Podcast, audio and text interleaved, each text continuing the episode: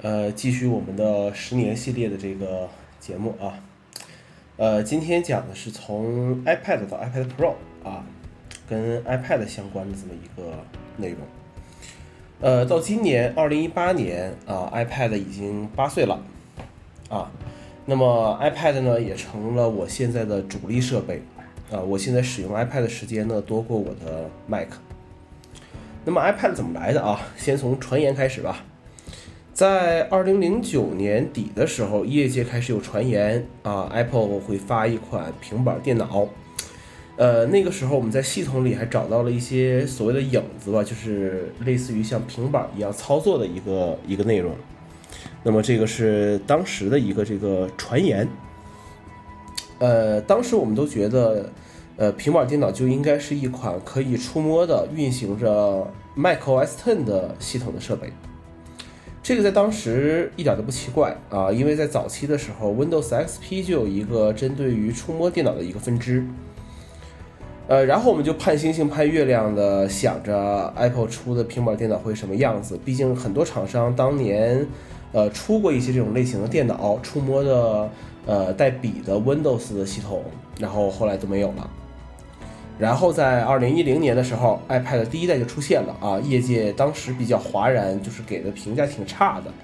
呃，一个放大版的 iPhone 跃然纸上啊。那个时候，呃，我们很多顾客来到店上来问，这东西怎么连鼠标啊、U 盘怎么插呀？能装 Windows 吗？怎么在线视频也看不了啊？怎么要装 Flash 还装不了啊？这些问题就一下子都冒出来了啊！怎么回答这个产品应该怎么去讲？嗯，不知道。那么。呃，苹果在当时拍了一系列的广告片啊，叫做 iPad 是什么，告诉我们能用 iPad 来干什么。当时对这个产品的评价还是挺两面的。呃，当时我有个店员，然后我给他们培训完这个 iPad 之后，他跟我说说，哎呀，王老师，我看了这个视频啊，这个苹果官方的这个视频啊，虽然我听不懂他们在说什么，但是我觉得我一定要买一个。哎，这是在当时那个店员给我说的事情。那么 iPad 其实就是 iPad 一个全新的品类，呃，虽然我们愿意把它称为叫做平板电脑，但实际上它其实和传统意义的平板电脑，嗯，不一样。在 iPad 诞生之初呢，它其实就是一个八小时之外的生活利器。第一代的 iPad，呃，其实应该说就是一个工程样机了，呃，用现在的眼光来看，外观很厚重。加上它当时的原厂的那个保护壳呢，是又笨又蠢了，还嗯，当然当然当然了啊，这个还是要比当时的电脑更更轻一些。但是当时很多程序还没有适配 iPad 的屏幕，呃，在 i iPad 上运行 iPhone 大小的程序很正常。呃，更坑人的是那个时候有很多程序的 iPhone 版和 iPad 版是两个不同的版本，呃，iPad 上还需要单独去去购买的。那么到了 iPad 二的时候啊，就是更轻、更薄、更快的设计啊。呃，当时很多人去买 iPad 二，这个其实也应该是借了当年 iPhone 四的东风了。呃，摄像头增加了啊，前置三十万，后置七十万啊，只是为了存在而存在了。很多人认识 iPad，其实也是从这款设备开始的。呃，到现在还有些人 iPad 二依然在在服役。那么，Smart Cover 在当时是很多人觉得很神奇的一个配件啊！我我我扣上去，它就会呃把屏幕熄灭掉，然后打开 OK，它又亮屏解锁。嗯，这个只能怪黑莓宣传不到位，对不对？黑莓的休眠皮套，呃，不知道比这东西早了多少年了。那么到了 iPad 三的时候啊，就没有叫 iPad 三了，叫的叫做 The New iPad。呃，官方称为叫做全新 iPad，配备了 Retina 显示屏，摄像头提升到了五百万像素。但是，呃，当年这个 A 五叉芯片的发热量是非常的巨大的，呃，就是你在上网的时候都会有很大的一个热量出来。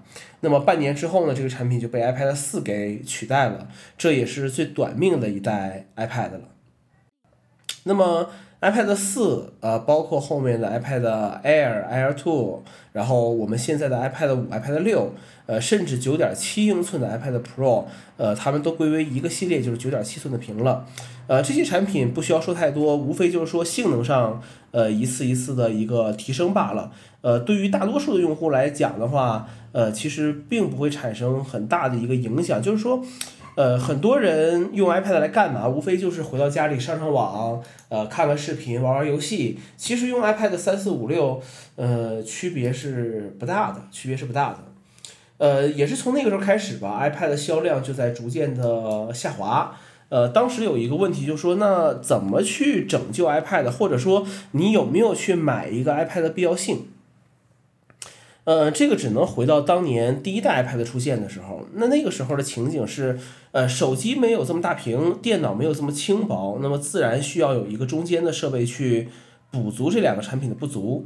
呃，但是现在电脑越来越轻薄，手机越来越大，那么购买一个 iPad 的必要性可能就逐渐在下降了。呃，以至于 iPad 可能是你最后一个 Apple 产品的一个闭环。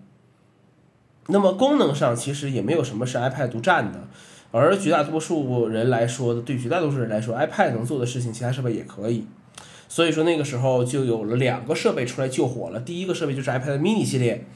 呃，和 iPad 四同期出的，呃，当时因为很多人对这个九点七寸有意见，就说我们其实需要一个更便携的，呃，七寸也好，八寸也好的这种便携式的设备，呃，来进行一个来进行一个随身携带。呃，当时其实我也买，我也是一直很期待这个小的 iPad。我第一个自己购买的 iPad 就是一个 iPad mini。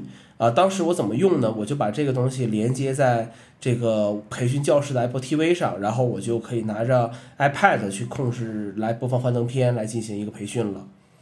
呃，从那个时候开始，iPad 也就是成为我的主力设备了。然后我的 Mac 正常的一台就放在店上或者办公室，那么家里面再有一台 Mac 放着，那么做这么一个数据的存储。那么其实 iPad 才是使用频率最高的设备。那么后来我们又出了 iPad Pro，那么 iPad 说到 iPad Pro，很多人就说，呃，你又来忽悠人了，这东西，呃，因为当时苹果还是谁讲的，这东西是一个所谓的生产力工具嘛，对不对？那么其实，呃，就说了一个问题，就说是究竟什么是生产力？其实很简单，就是，呃，你你能去拿这个设备来赚钱，那就是一个生产力，就是一个生产力的工具。呃，能不能这个产品 iPad Pro 能不能完全的取代电脑？我说这是不能的。呃，虽然我现在的主力设备换到了 iPad，但是我依然需要用电脑去做辅助。当我家中的 Mac 坏掉的时候，我依然在考虑买一台 Mac。虽然 Mac 来讲，对我来讲只是说去备份 iOS 设备和存储大量的本地资料的一个作用，但是我依然需要一台 Mac，我能感到心安。啊，当我的 iOS 设备没有本地备份的时候，我内心其实是不安的。那么刚才说了，生产力工具就是拿来赚钱的工具。那其实你说你能拿着 iPad 赚钱，拿着 iPad 写东西赚钱，那 iPad 就是生产力工具。那你说你不能用 iPad 去制图，那 iPad 对你来讲就不是生产力工具，这个没什么可争辩的了。